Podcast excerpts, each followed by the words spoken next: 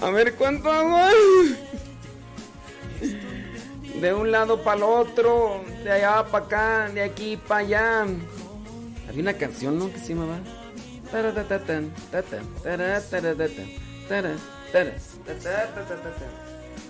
Sí. Ya vamos a empezar el programa Gozo y Esperanza.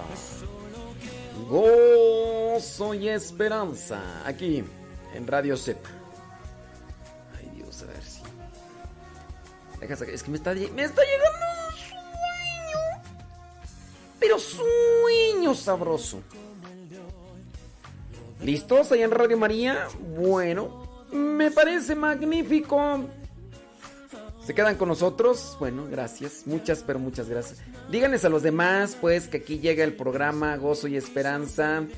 Eh, un programa donde tratamos de reflexionar sobre la doctrina social de la iglesia. Si ustedes nos acompañan, si nos hacen el favor. Terminando el programa, viene Rafa Salomón con su programa Control Corriente. Eh, por cierto, ya estamos transmitiendo ahí en el canal de YouTube Modesto Radio. También en el de Facebook. Modesto Radio, por si ustedes gustan. Ahí. Ay, Dios mío. Les traigo un sueño, pero sueño. Qué barbaridad, qué bárbaro, qué bárbaro. Y ya para los que están ahí conectados en, en YouTube, le ponen un like, por favor. Así, André, yo. Mira, dice aquí, este, una persona mirando ahora en YouTube y soy yo mismo. Está bien. Mira, ya llegaron dos. Dos, tres. Ya, ya, ya, por lo menos ya. ¿Cuántas estamos acá en el Facebook? Déjame ver. Déjame ver en el Facebook. Sí, en el Facebook ya está un poquito más. Es que en el de YouTube no, sale, no aparecen las notificaciones. Pero, bueno. Ahí está. Dice Dagoberto que si tengo sueño me hacen falta unos tacos. Sobres. Mochilas. Unos taquitos de Puebla. Ponte la del Puebla. Vámonos pues. Vamos a sacudir. Un, dos, tres, un, dos, tres, un, dos, tres. Vámonos. Voy a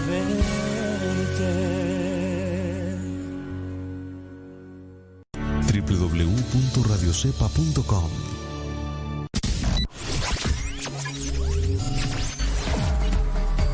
Estás escuchando Radio Cepa, una radio que forma e informa. Yo salto Señor, oh, eh, oh, ah. Estás escuchando La Cepa, la estación de los misioneros servidores de la palabra.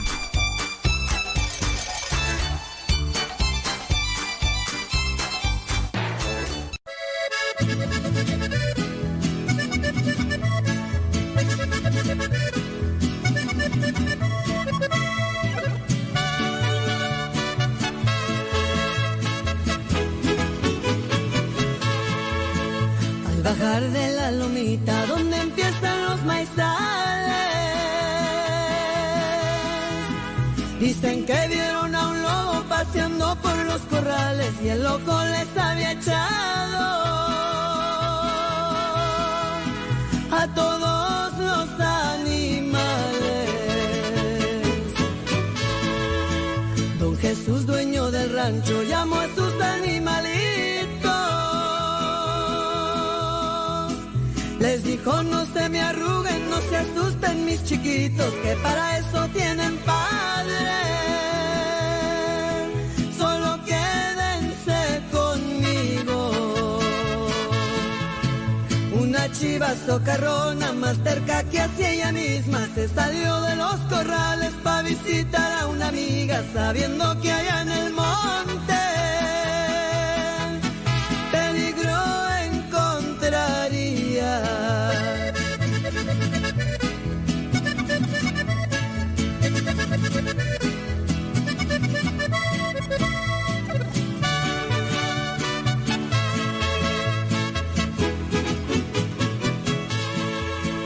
Señoras y señores, chiquillos y chiquillas, chamacos y chamacas, Muchísimas gracias, qué bueno que están ahí ya conectados con nosotros el día de hoy. Saludamos a todos ustedes. Gracias Radio María por darnos esta oportunidad para poder llegar a todos los que ya están allí en sintonía. Oiga, pues ya estamos en este tiempo de adviento, tiempo de preparación. Nosotros, muchos tenemos una tradición, costumbre, que puede ayudarnos a preparar un corazón, alimentar nuestra fe. Se dice de San Francisco de Asís que en una noche del 24 de diciembre de hace muchos, pero muchos años, queriendo buscar algo o queriendo avivar su fe, la fe que tenía en Jesús, en un, estando en un establo, en un lugar donde se resguardaba a los animalitos, él recreó lo que vendría a ser aquel momento en el que el niño Jesús nace. No tenemos una seguridad que haya nacido en un día 24 de diciembre, pero sí tenemos la seguridad de que nació, dice, en un establo, porque así lo dice la Sagrada Escritura. La iglesia ha propuesto el día 24 de diciembre, independientemente de la fecha, si es o no es, pues tenemos que buscar un día. A lo mejor otros querrán el mes de mayo o el mes de junio, o algunos no querrán celebrar el nacimiento de Jesús porque dirán que ese día no fue el que nació. Pero pues no tenemos la manera de conocer bien ese día. Lo importante es que recordemos que gracias al sí de María, el Salvador vino a nosotros. Ahora, se dice que hace muchos años San Francisco de Asís preparó lo que vendría a ser una, un ambiente ahí donde se encontraba recreando ese momento con animales eh, vivos y nuevamente preparando su corazón. Naciste hace mucho tiempo, llegaste a la tierra, ahora nosotros te miramos aquí con los ojos de nuestra alma. Sabemos pues que el alma no tiene ojos, pero dentro de la forma poética. Ok, muy bien. De ahí nosotros tenemos lo que vendría a ser la tradición de los nacimientos. Oiga, ¿y por qué no preparar bien ese lugar donde queremos que esté siempre Jesús, que sería nuestro corazón? ¿Por qué no limpiarlo? ¿Por qué no prepararse en lo que es todo este tiempo de adviento? ¿Por qué no prepararse confesando nuestros pecados, buscando el sacramento de la reconciliación? Puede ser algo bueno, ¿no? Si tú sabes, oye, yo quiero que esté en un pesebre, pues digno, limpio, sí, es un lugar pobre, e, es el lugar donde se le dio para que pudiera dar a luz eh, la Virgen María, pero vamos a tenerlo digno. Tú sabes muy bien que un pesebre es este lugar donde se pone el alimento, la pastura, la alfalfa, el pasto, el zacate, para que los animalitos coman. Y pues bueno, hay de pesebres a pesebres, hay de comederes a comederos. Hay algunos que están limpios porque hay personas que se dedican a limpiar yo en algún momento también estuve trabajando en un establo y me, me dedicaba a eso, a estar limpiando, sacar el estiércol y mantener limpio el lugar. Ciertamente no se puede tener limpio como una casa, ¿verdad? Pero por lo menos algo.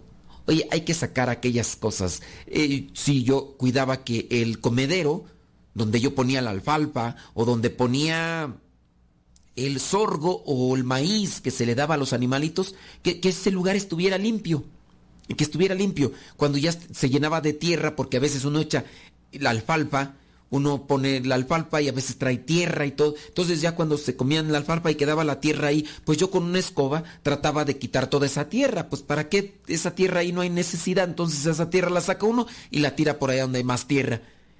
Y también así, si hay un alambre o hay alguna ficha, hay que sacarlas porque son peligrosas.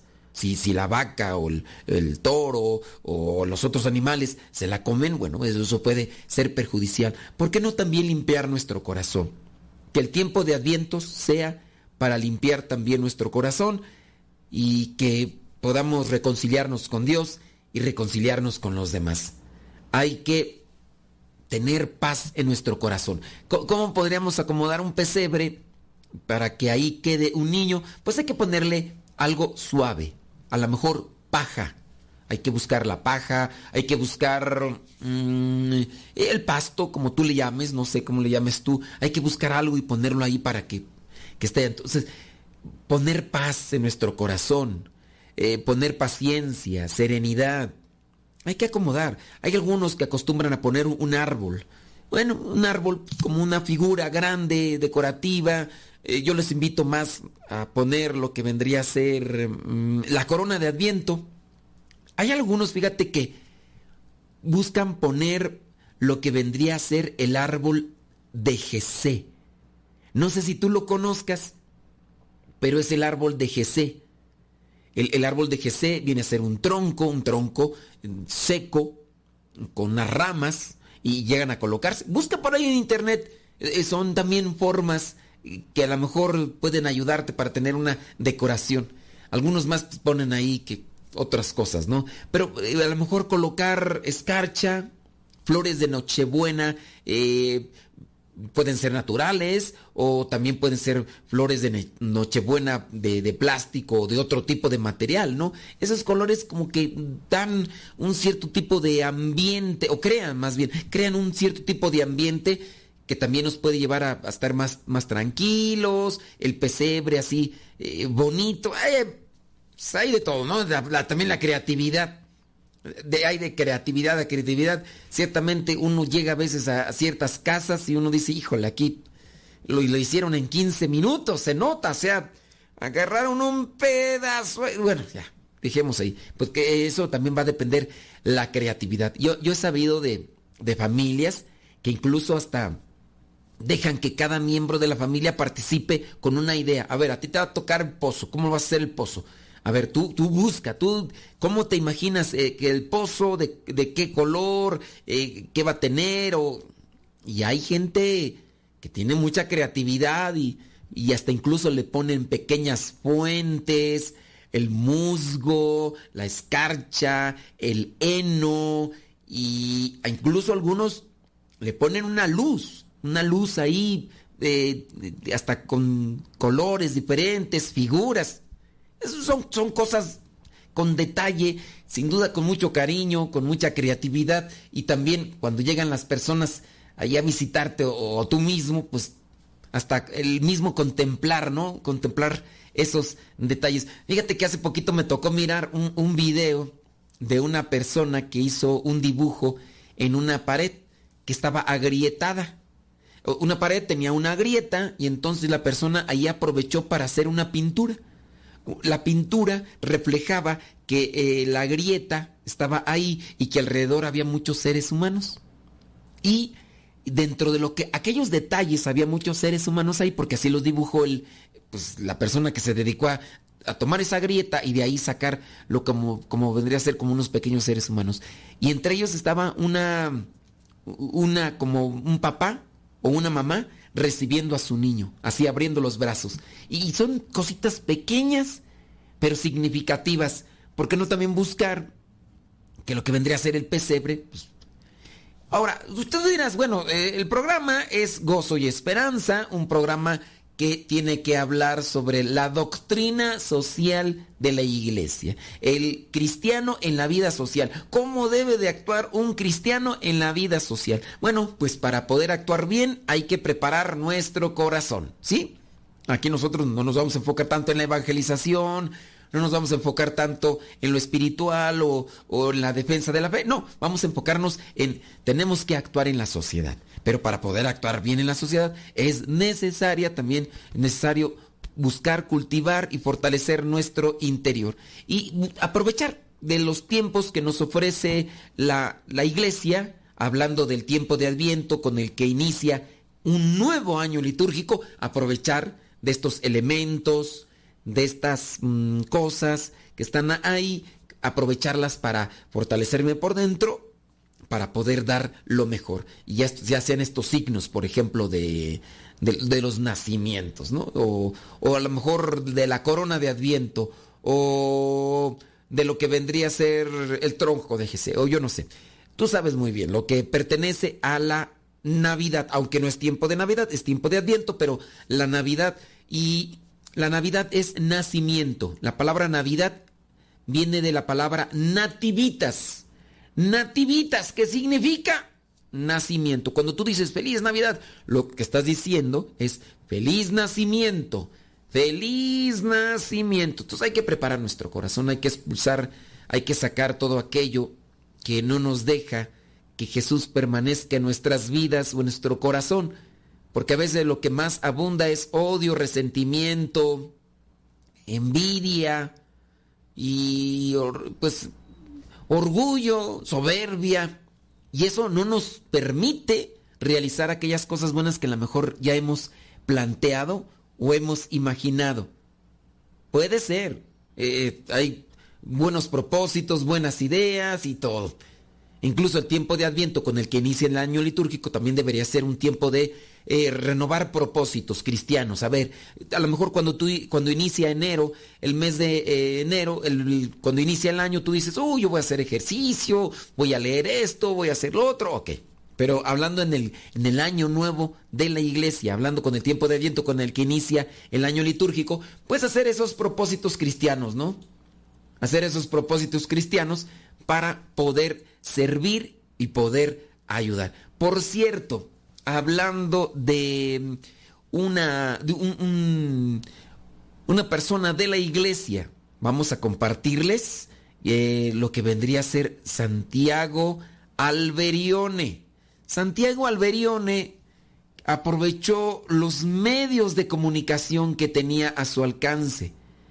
Y en este caso, nosotros también debemos de aprovecharlos. De hecho, Santiago Alberione fue beatificado y está en este proceso para alcanzar eh, lo que vendría a ser el título de santidad eh, de la canonización, pero para eso obviamente necesita de un milagro. Igual creo que nosotros los que estamos en los medios de comunicación debemos de pedir la intercesión de este beato y así también alcanzar las gracias, las gracias de Dios que Él nos concede, pero sobre todo poner también en práctica las recomendaciones, los mensajes, los consejos que este beato dejó con su vida para que nosotros así ayudemos a los demás ayudemos a los demás y alcancemos la santidad.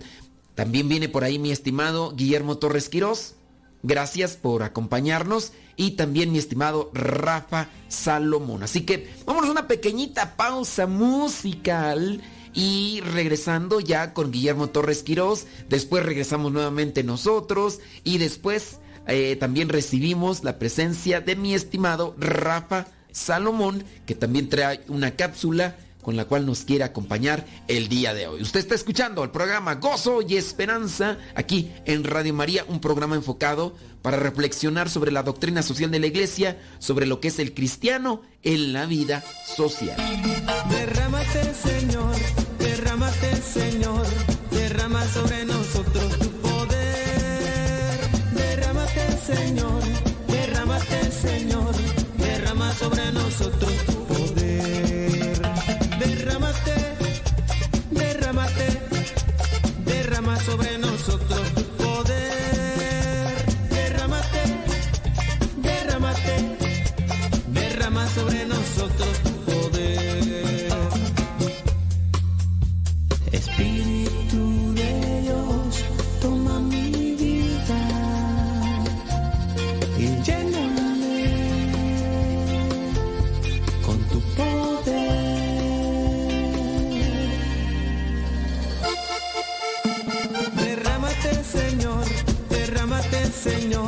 Derrama sobre nosotros tu poder. Derrámate, Señor,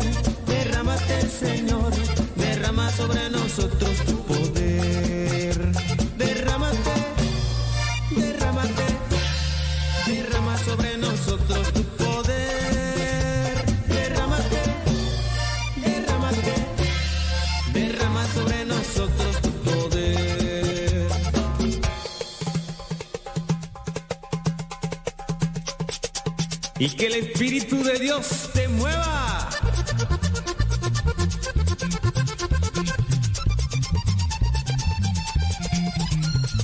Oh Señor, derrámate.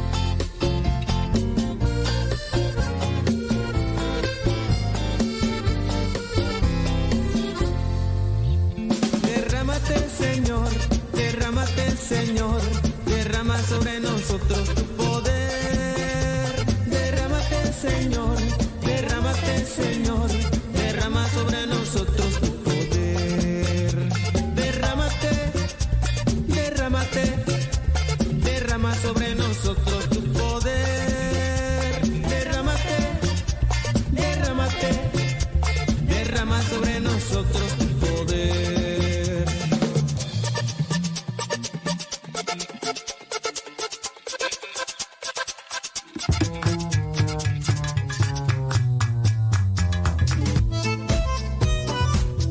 Soy Guillermo Torres Quirós y hablemos de doctrina social de la Iglesia. Existe una pregunta fundamental. ¿Cómo puede fortalecerse el compromiso social mediante el ecumenismo? Precisamente la vida social ofrece muchas posibilidades para que podamos colaborar de forma ecuménica, es decir, entre las distintas profesiones de fe. El compromiso común, por ejemplo, por la democracia, por los derechos humanos, por la paz y la justicia social, pueden ayudar a fundamentar y fortalecer aquella confianza entre cristianos de diferentes confesiones, que es necesaria también para superar la separación en otros campos y para volver a encontrar la unidad en la verdad del Evangelio. Hemos sido testigos cómo después del Concilio Vaticano II son precisamente los santos padres, los papas, los que de alguna manera han guiado y han promovido en el mundo el ecumenismo.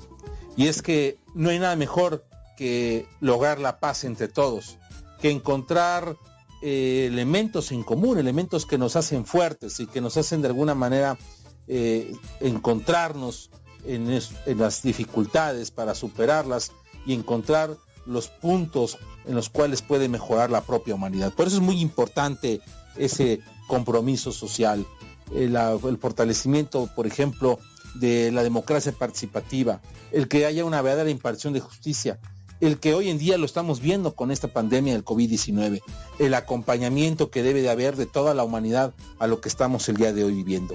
Y por eso también surge otra pregunta. ¿Cómo puede entonces fortalecerse el compromiso social mediante la cooperación interreligiosa?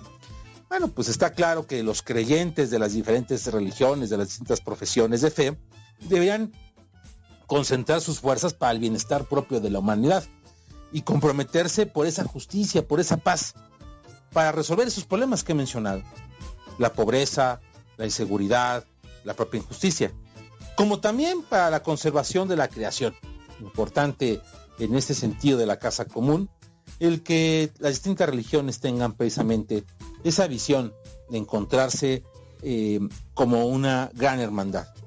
Y bueno, el espíritu por el que debe desarrollarse ha sido descrito muy bien por el Papa Francisco. Y lo ha hecho del siguiente modo. Nosotros no imponemos nada a nadie. No tenemos estrategias insidiosas para conseguir creyentes, sino que damos testimonio con alegría y sencillez de lo que creemos y de lo que somos. En efecto, un encuentro en el que uno dejara de lado aquello en lo que cree y actuara como si prescindiera de lo más importante y valioso para él. No sería ciertamente una relación auténtica. Y es que el compromiso interreligioso es también posible.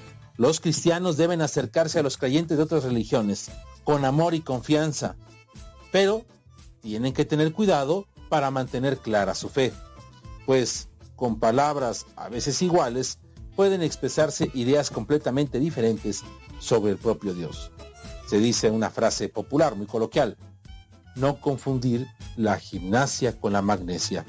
Y bueno, podríamos nosotros decir que eh, a veces ese encuentro con Dios eh, se trata eh, de forma a veces peligrosa del llamado sincretismo. El sincretismo en el que se quieren combinar distintas visiones religiosas para crear una nueva sola. Recordemos el caso más emblemático, la santería, por ejemplo, en Cuba.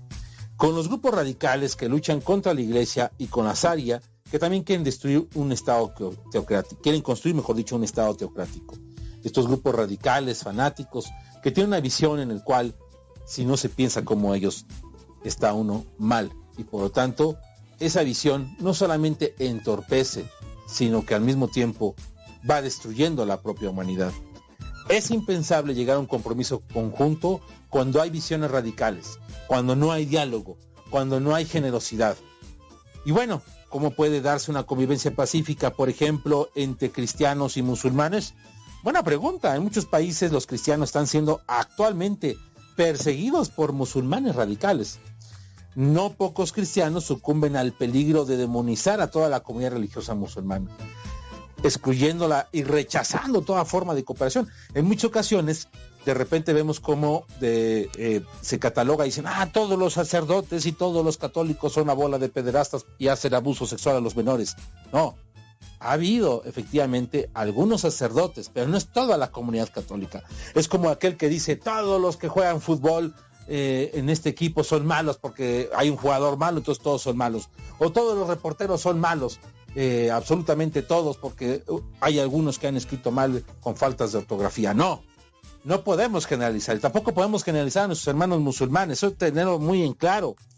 Em, eh, y, y, tampoco podemos excluirla y rechazarla de toda forma de cooperación.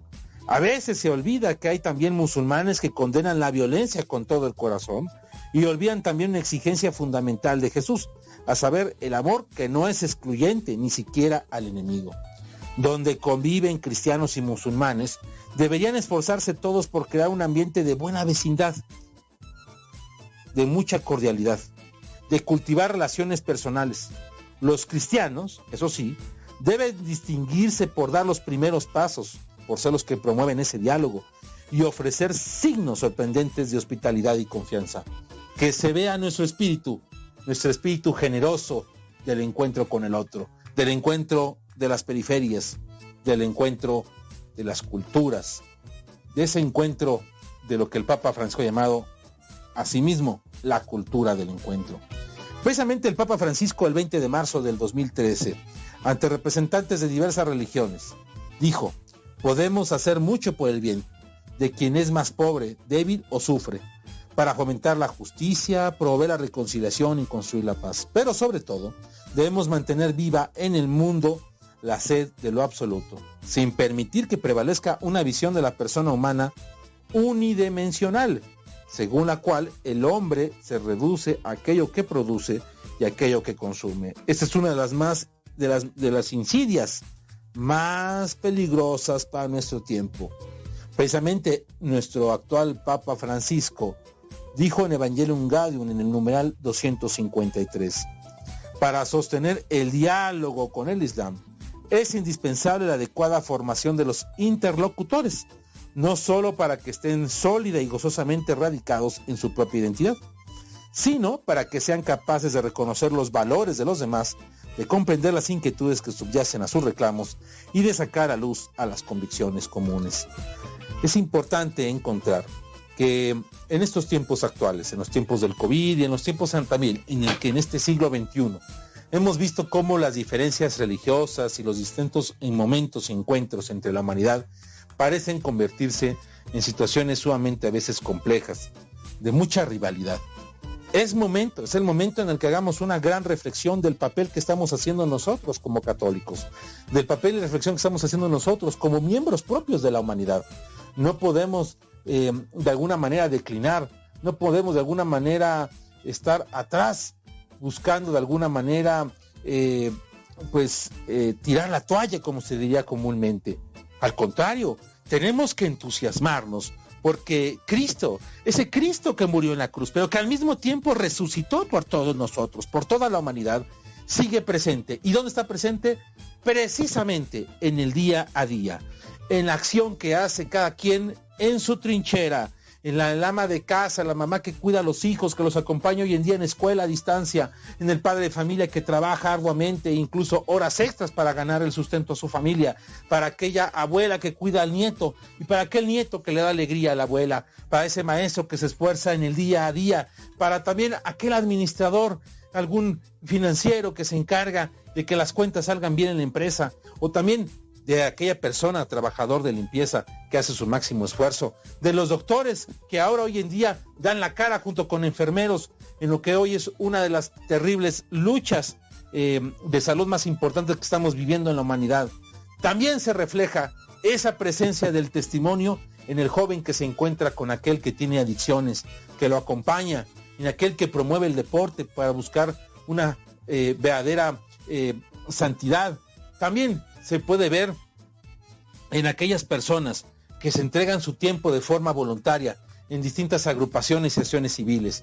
Hay que decirlo, también está en, las, en los catequistas que están ahí buscando a que jóvenes, a que niños hagan su primera comunión, su confirmación, o que algunas personas, eh, padres de familia y padrinos, estén atentos para recibir el bautismo de sus hijos y de sus ahijados.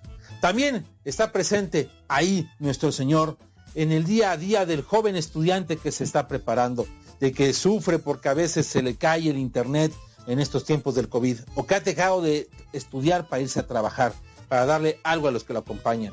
También hay que decirlo para el político que es realmente honesto, el político que quiere transformar las cosas, que quiere transformar su entorno. También el rostro de Cristo y ese esfuerzo de evangelización está en un sinfín de religiosas, de novicias, de seminaristas y de sacerdotes que día con día se entregan a los demás. Hemos sido testigos de cómo en el mundo han muerto miles de sacerdotes, algunos haciendo el mayor de los trabajos, dando a conocer la palabra de Dios a los enfermos del COVID o a los médicos que lo están atendiendo. Son verdaderos ejemplos, verdaderas hazañas. Por eso, en estos momentos es importante recordar que nuestro papel, nuestro papel como iglesia, como una iglesia caminante, es dar a conocer la palabra de Dios.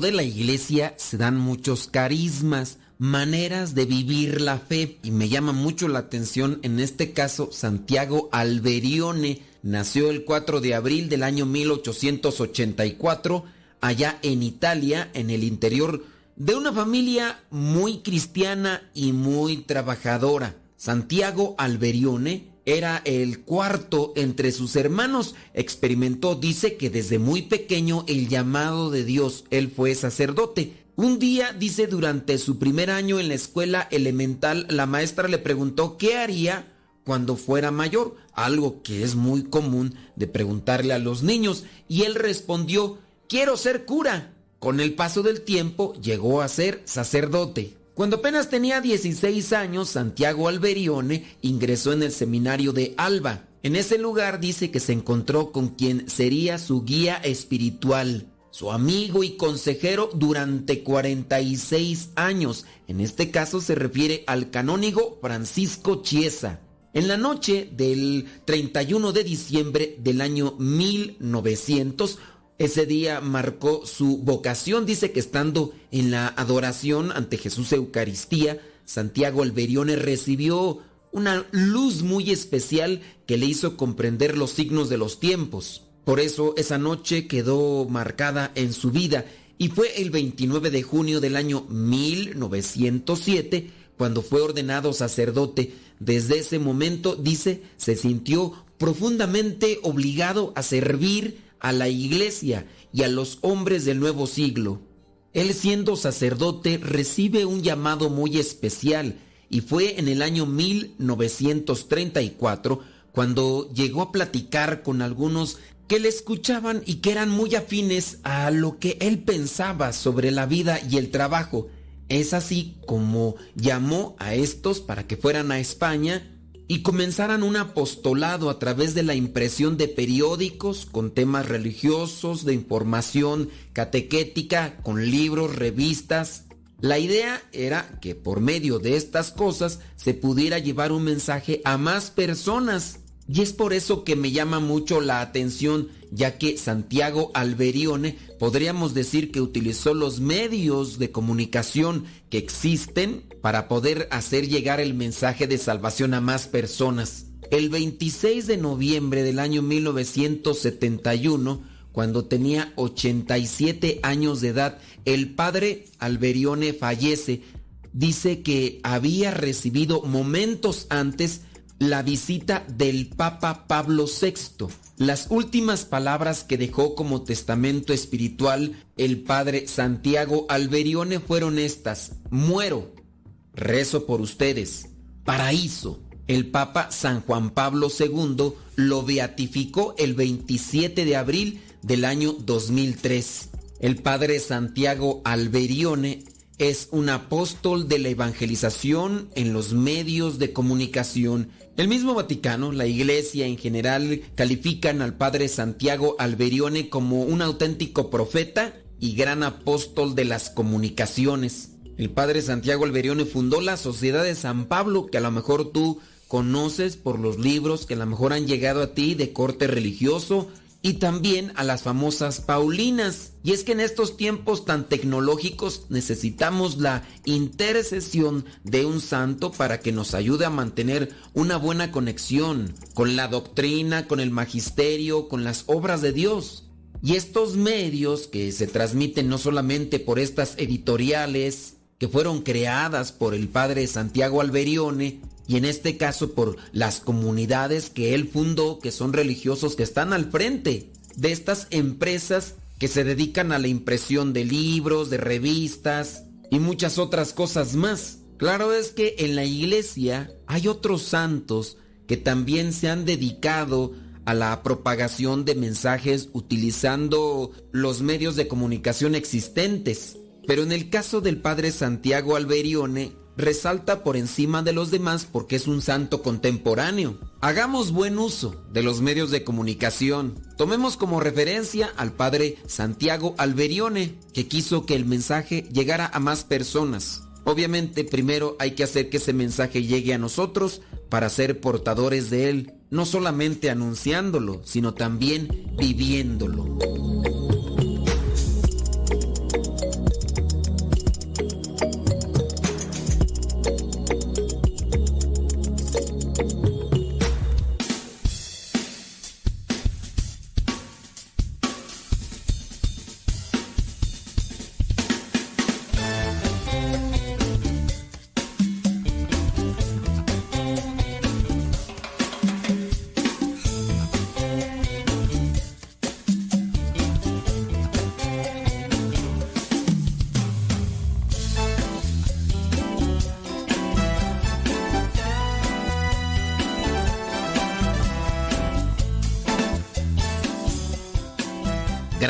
Gracias Radio María por estarnos acompañando en este programa que se llama Gozo y Esperanza, donde recuerden que tratamos de reflexionar sobre el cristiano en la vida social. El cristiano en la vida social, tratando de aportar siempre los valores del Evangelio. Y gracias a mi estimado Guillermo Torres Quirós, con su cápsula, él es eh, una persona que conoce mucho sobre la política, pero es un cristiano comprometido y nos da una reflexión sobre cómo debería ser el cristiano trabajando en la vida social. Ahora viene mi estimado Rafa Salomón, él es cantautor católico, pero también conferencista. Así que vamos a escuchar a mi estimado Rafa Salomón con su aportación el día de hoy. Vamos a trabajar. Busca un que reine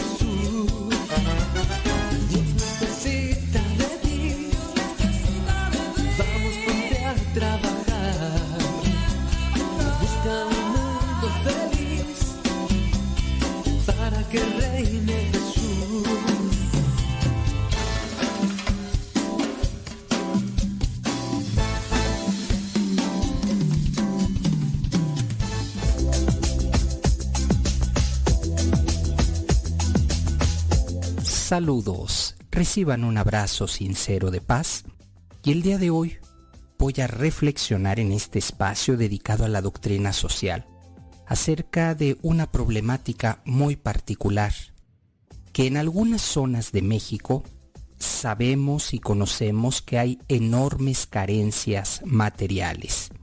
Hay familias que viven con un ingreso diario de no más de dos dólares.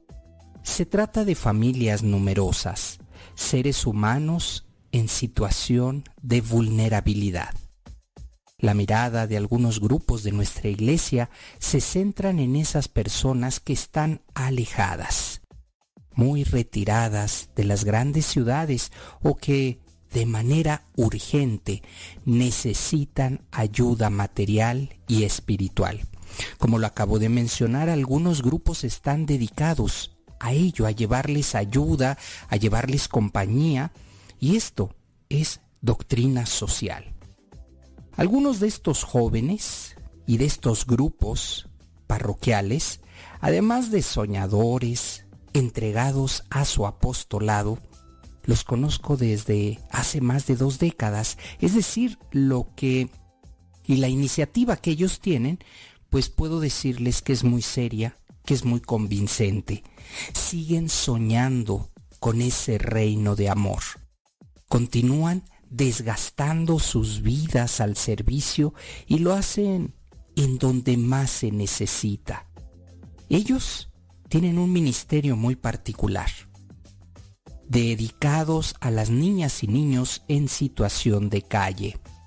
Ofrecen recursos a familias que viven en la periferia y siguen desgastando sus vidas por los más necesitados. Y aquí es donde se cumple una vez más lo que el Papa Francisco nos está invitando a todos los creyentes a llevar la ayuda, esa ayuda tan necesaria a las periferias, a quien más lo necesita.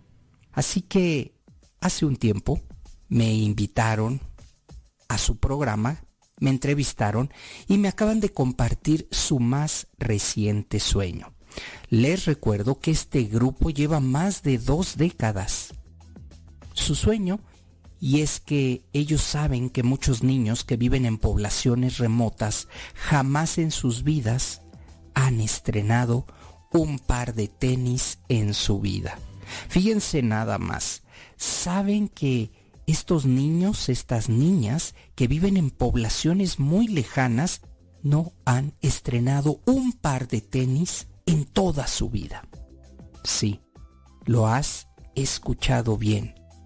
Nunca han estrenado un par de tenis y la propuesta de estos amigos de estos compañeros de ministerio, la propuesta es llevar a 300 niños este próximo 6 de enero del 2021 que tengan como regalo unos tenis, pero unos tenis nuevos. Créanme que a mí también me ha costado asimilarlo y entenderlo. Son niños entre 6 y 10 años que utilizan calzado que perteneció a alguien, es decir, lo heredan los zapatos de otros niños y debido a esta situación precaria en la que se encuentran, pero en general nunca han sentido la experiencia de tener un par de tenis nuevos. Es más, no saben lo que se siente caminar con calzado nuevo.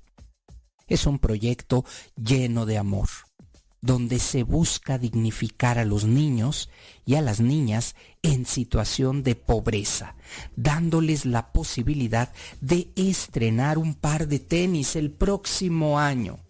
El grupo al que me refiero lo encuentras en Facebook como Valdoco, con V y doble C, Valdoco Oratorio Digital. Ellos pertenecen al movimiento salesiano y su sueño es llevar a estos 300 niños un par de tenis nuevos. La información que ofrecen es la siguiente. En México una persona promedio compra cinco pares de zapatos para su uso, pero una familia que vive en pobreza compra en promedio 0.6 pares de zapatos al año. Esto trae como resultado que niños ocupen calzado de segunda o de tercera mano. Un niño en situación de pobreza, en promedio durante sus 10 primeros años, estrenará tenis solo una vez. Estamos hablando de infancias rotas. Historias que no alcanzan a vivir estas pequeñas y estos pequeños gozos de la vida. No alcanzan a tener estas pequeñas esperanzas. Su vida es un dolor constante.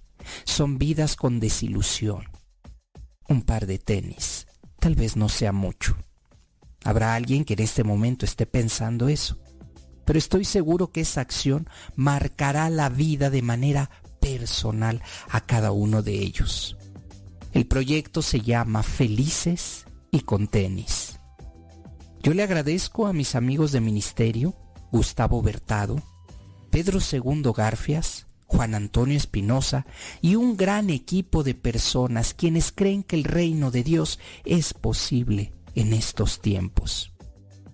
Por cierto, el valor de cada par de tenis no es mayor a 8 dólares. En esta ocasión, en la sencillez de un par de tenis nuevos, me ha sorprendido el amor. Amar a los pobres, comer con los pobres, vestir a los pobres. La verdad es que es una iniciativa que personalmente ha tocado mi corazón.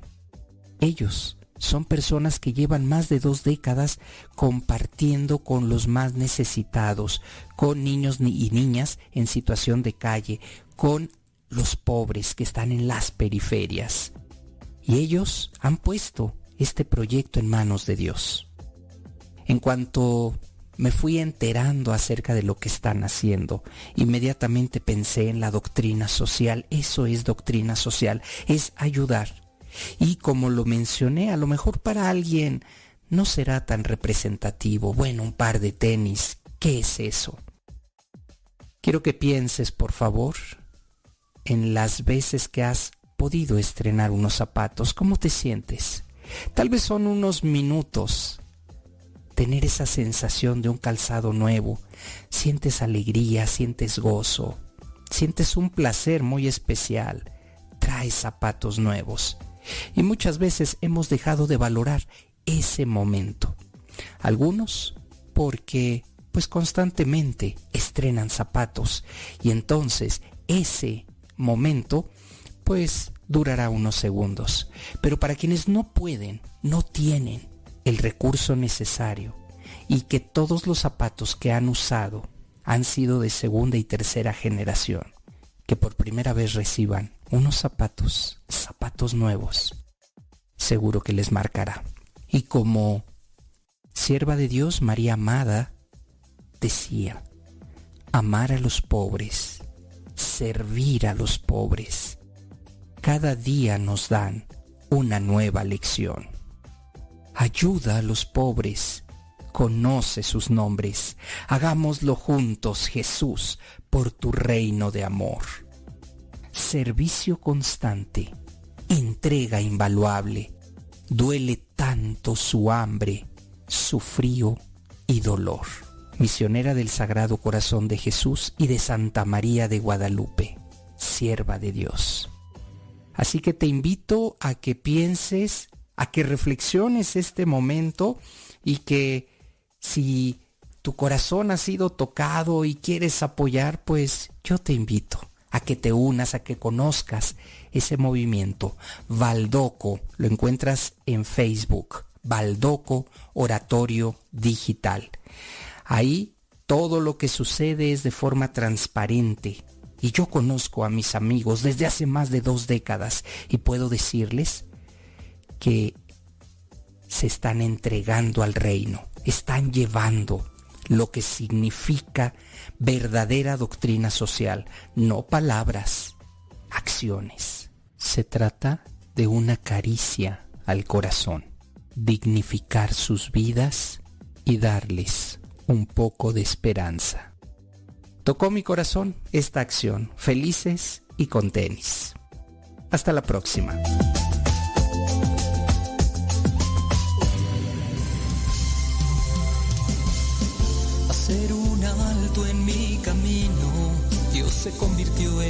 Y ahora contracorriente voy. Hacer un alto en mi camino, Dios se convirtió en mi motivo y ahora contracorriente voy.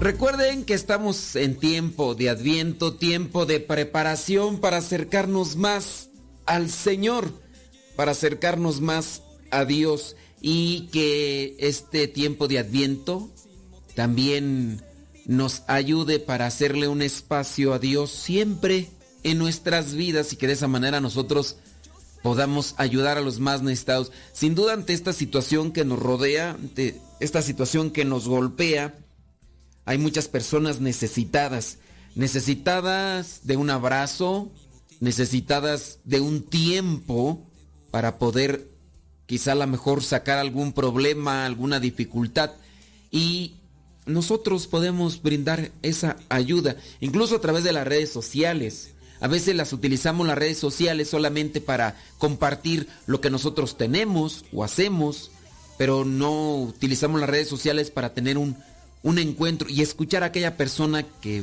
podría estar necesitada también de, de un apapacho virtual, de, oye, gracias.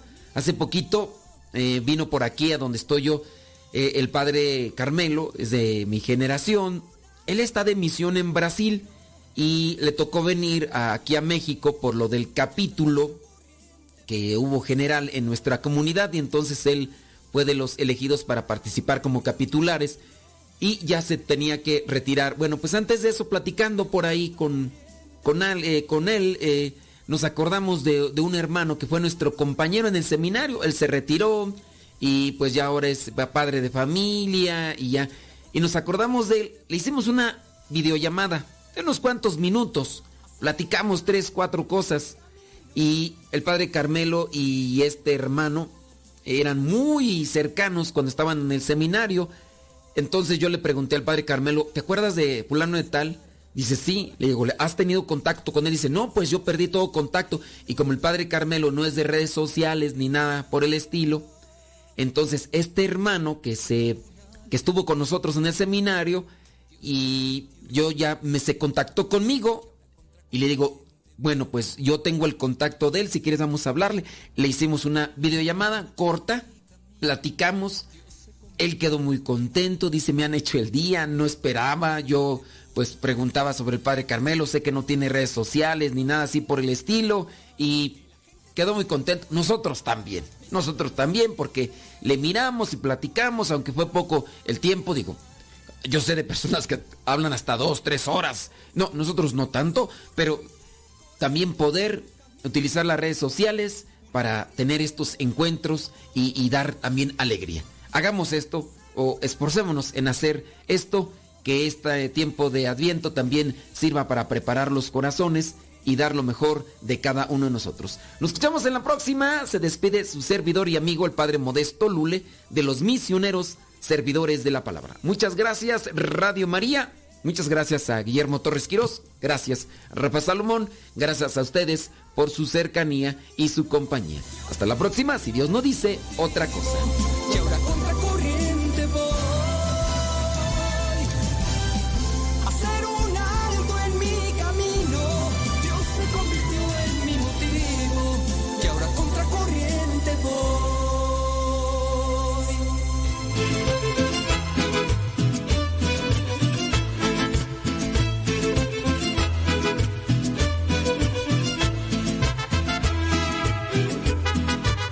El padre Carmelo en este momento estará ya volando para.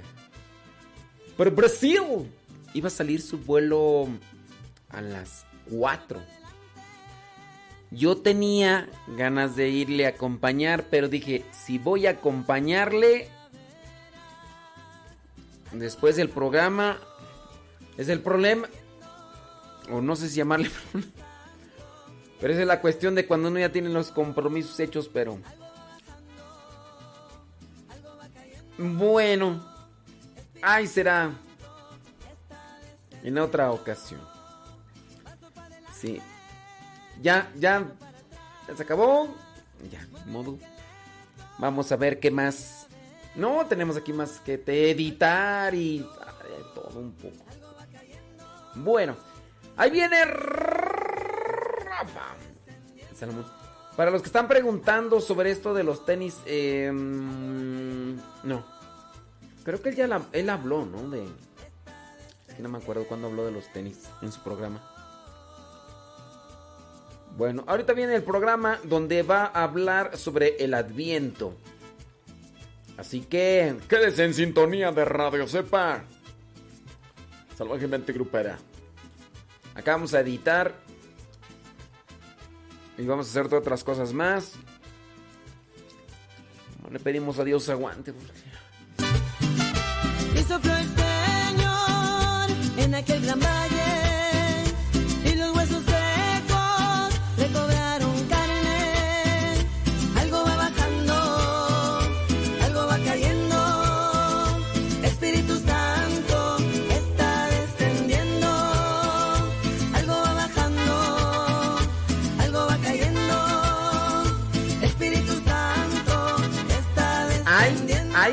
ay, pues hubiera, hubiera ido a que le diera tantito aire. Esa persona es la misma que, que- que va a empezar a decir si, si no tengo programa. ¿Dónde anda? No, ¿por qué no hay programa? ¿Dónde anda? ¿Por qué no hay programa? Ay, de veras, gente también. Está de veras.